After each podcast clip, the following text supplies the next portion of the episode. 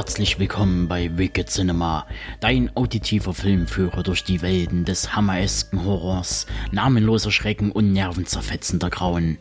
Hier auf Deep Red Radio.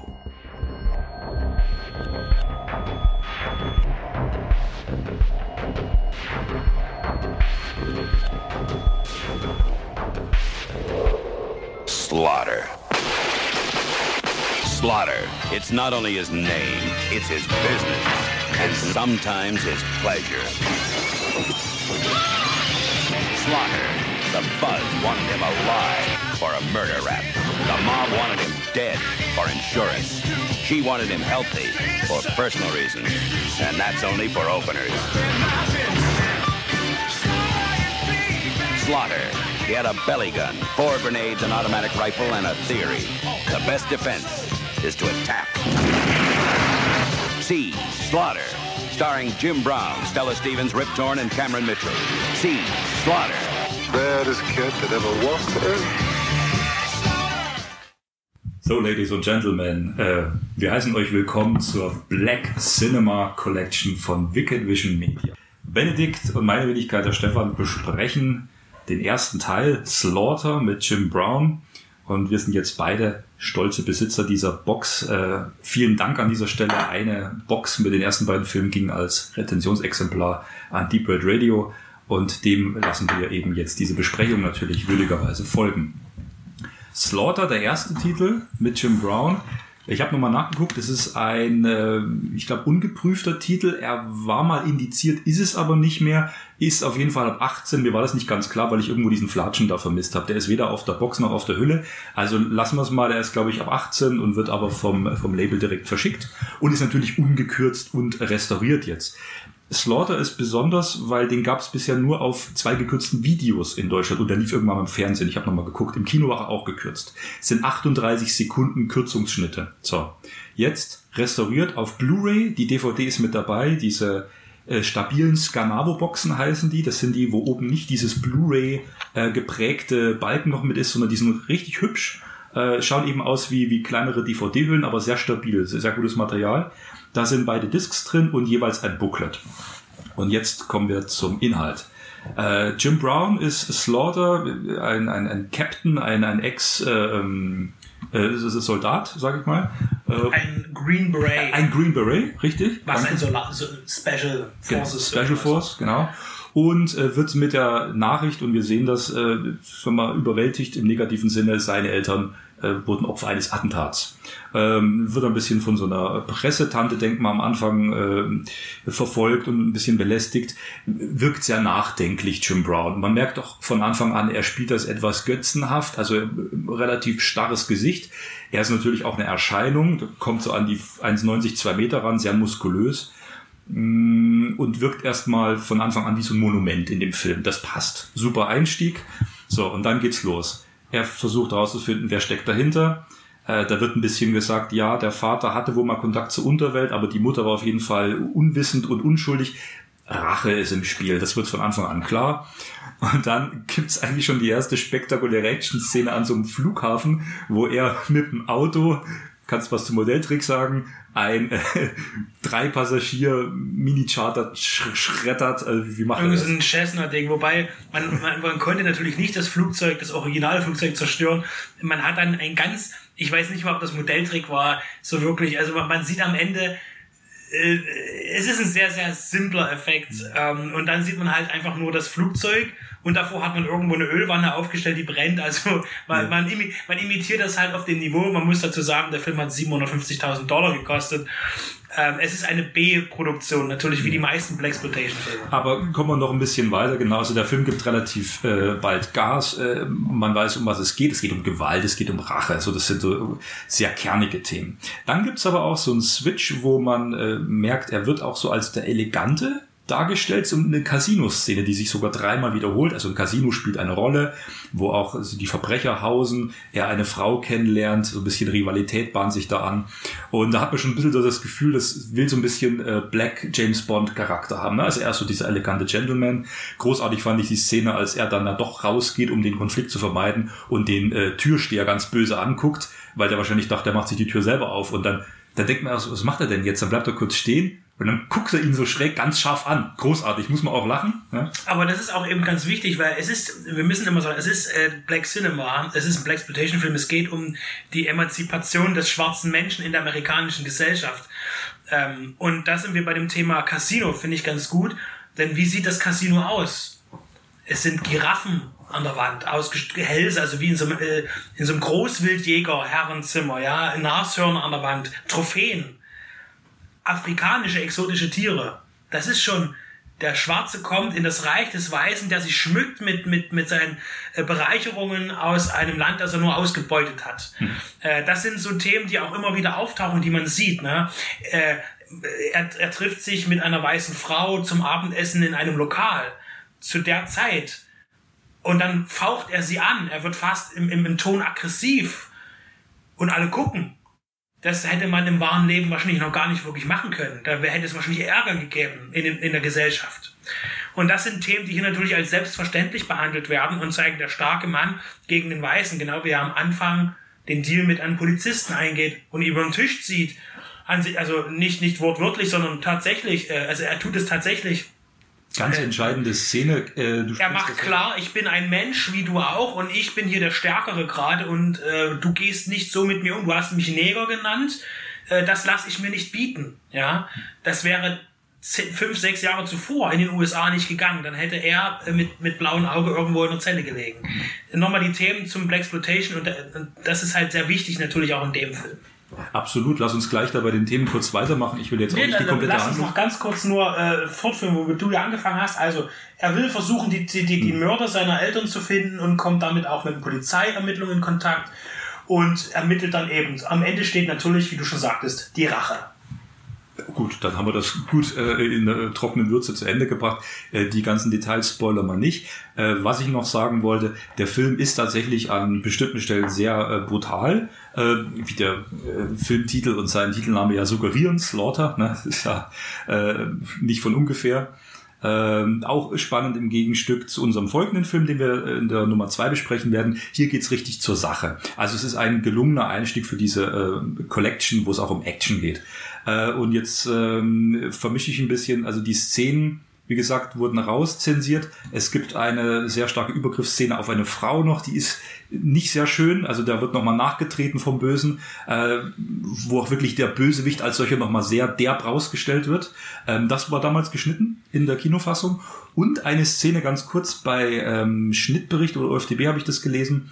Da wurde irgendwie Unf äh, so, so Verständnis, äh, falsches Verständnis gesagt da wird ein offensichtlich äh, geistig Behinderter geschlagen. Das stimmt nicht. Ich habe die Szene mir nochmal angeguckt an dieser Timecode-Stelle. Also ein Bösewicht ja, würde reinkommen nach einem ähm, Massaker oder einer Action-Szene und würde einen offensichtlich äh, geistig etwas behinderten oder nicht, nicht ganz hellen Typen, äh, der, der sich schwer zum Ausdruck bringen kann, würde er treten und gewalttätig behandeln. Es ist halt einfach so, dass der Typ schon halb totgeschossen ist. So, der war Teil dieses Massaker. Es ist, glaube ich, ein, ein, ein Gangster ebenso. Der wurde aber schon halb zersiebt und kann nur noch stammeln, äh, du, und sagt auch seinen Namen, die kennen sich. Und er, der Ultraböse, äh, tritt den Sterbenden quasi, tritt ihn nochmal tot und, und sagt zu ihm, du, du, du Schwachkopf oder du Idiot, weil er halt den Slaughter nicht. So, das wollte ich nochmal klarstellen, was man auch im Internet manchmal für äh, interessante Interpretationen findet. Weil das hätte ich schon persönlich krass gefunden, wenn ein geistig, wenn man das bewusst, es sollen 20 Sekunden sein, so inszeniert ein geistig äh, äh, behinderter Mensch würde hier jetzt, das ist nicht so. Das, wär, das hätte auch ja zur Handlung überhaupt nichts nee, Also das möchte ich an der Stelle klarstellen. Ähm, der Film ist straight und hart, aber dahingehend äh, halbwegs äh, honest äh, und aufrichtig. So, ähm, ganz wichtig, was du gesagt hast, die Figur von, von Slaughter. Die Szene, wo er den ähm, äh, weißen, was ist der Schatzmeister äh, vom, vom Zoll, vom Flughafen, ist, ist, egal. Es ist ein People, ein, ein, ein hoher People ja. Über den Tisch zieht, ist genau das, was ihn als Figur ausmacht. Er ist ein Mann der Tat, ähnlich wie, wie Shaft, ja, der ähm, Verbindungen und auch äh, keine Hemmnisse hat, auch mal gewalttätiger ranzugehen, Connections zu, zu irgendwelchen Gangstern, der kennt sich hier in dem Bereich aus und dann zieht sich den Typen ran und sagt, noch einmal Nigger zu mir, dann mache ich dich hier fertig. So, also mit dem legst du dich nicht an. dann lässt er ihn wieder und dann äh, lässt er sich trotzdem auf dieses Spiel ein. Er weiß, er wird hier so ein bisschen halb verarscht und er sagt doch zu ihm, sie sind ein, ein gerissener Scheißkerl und der andere grinst noch, ich weiß, aber er lässt ihn halt leben. Ja? Ähm, weil er auch seinen Nutzen daraus zieht, weil er so an den genau. Mörder seiner Eltern rankommen kann. Aber so könnte man das eben sagen, es geht letztlich um äh, Selbstjustiz, es geht um das eigene Interesse, äh, die, die Gangster dingfest zu machen. Ja? Das möchte ich jetzt vorgreifen. Wir kommen dann, wie gesagt, zum nächsten Film, aber nur als Titel schon mal Virtual Tips. Das ist ein ganz anderer Typ. Der spielt nämlich nach Regeln. Und das wird hier nicht gemacht. Hier wird hart durchgegriffen. Hier wird dem Publikum was geboten, was es eben auch für ein starker Typ ist. Ähm, ist es auch genug Humor dabei, finde ich. Und äh, wie gesagt. Kommt auf die Person drauf an, die es guckt, ja. Ja, aber auch äh, romantische Szenen. Es gibt auch äh, genug Sex-Appeal, wie gesagt. Äh, hübsche Frauen war damals ja auch äh, gern gesehen. Äh, wie soll man sagen, der Film spielt in zwei wichtigen Punkten auf offensichtlichen Reize an, nämlich Sex und Gewalt. So. Was fällt dir noch ein? Ähm, ich denke, es war sogar relativ erfolgreich. Der Film hat nach meinen Ermittlungen her 10 Millionen Dollar eingespielt, bei unter einer Million Produktionskosten für einen Nischenfilm, muss man einfach sagen ähm, ist das schon beachtlich, aber nicht ganz so Nische. Ich muss immer sagen, das Black Exploitation Kino wurde allerdings auch meistens von weißen Menschen konzipiert und inszeniert und produziert. Es gibt wenige Ausnahmen, wo das nicht der Fall war, aber es sind auch meistens weiße Menschen, die solche Filme gemacht haben. Da ist wieder die große Frage, was ist Black Exploitation? Sind das eben nur War die Darsteller? So? Ja, ja, das ist in dem, in dem Fall ist es so. Regisseur und auch die Drehbuchautoren und Produzenten sind Weiße. Ich sage es einfach mal so Weiße, ohne es abwertend zu meinen. Genauso wie ich Schwarze sage, meine ich es auch nicht abwertend. Ähm, aber es ist interessant. Hm. Scheinbar war dann aber, es gab noch ein Sequel. Ein Film hat man noch gemacht mit Slaughter, der kam auch gleich dran. Äh, Slaughters Big Rip-Off heißt der Film. Ähm, aber dann war mit dem Charakterschluss. Äh, Im Übrigen natürlich Jim Brown ist ja äh, zu dem Zeitpunkt relativ schnell im Filmgeschäft mit Nebenrollen hochgekommen. Er ist ja ein sehr, sehr bekannter Amerikaner.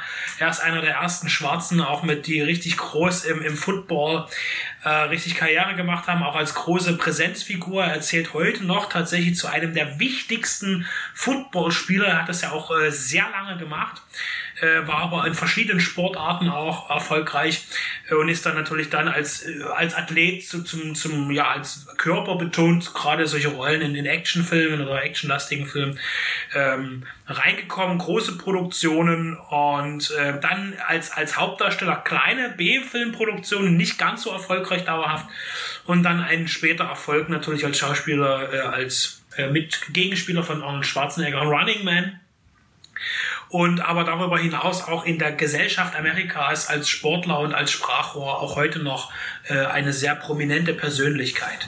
Worauf ich äh, als erstes sagen möchte, was mich sehr fasziniert an dem Film, was aber überhaupt nicht wichtig ist, das ist dieser Springbrunnen vor dem Hotel. Ähm, es gibt ein Hotelszene, der wohnt im Hotel, er muss ja nach Südamerika gehen und er schläft im Hotel. Das Hotel ist übrigens das Hotel Camino Real in Mexico City. Da gibt es ein unheimlich äh, äh, ein Springbrunnen, den sieht man mehrmals im Film, der hat mich unheimlich beunruhigt. Nur mal so als, äh, guckt euch das mal an. Äh, und was, worüber wir im Vorgespräch haben, deswegen sprachst du mich drauf an, Jetzt kommen wir zu Action-Szenen und Zeitlupen im Film. Kommen wir noch zu einem technischen ähm, Detail. Äh, die sind hier, ich kann es auch technisch nicht gut wiedergeben, weil ich auch kein Kameramensch bin. Ich versuch's mal. Es gibt ein verzerrtes Bild, genau. meistens bei Actionfilmen. Also es wirkt wie gezoomt und verzerrt die haben eine Linse genommen, wo ich denke auch, dass in die Breite gezerrt ist. Also die, die, die Menschen, das ist auch so eine Untersicht, also die Figuren, die Menschen wirken, also der, der Kopf, der Körper, das wirkt so leicht in die Breite gezerrt, ja.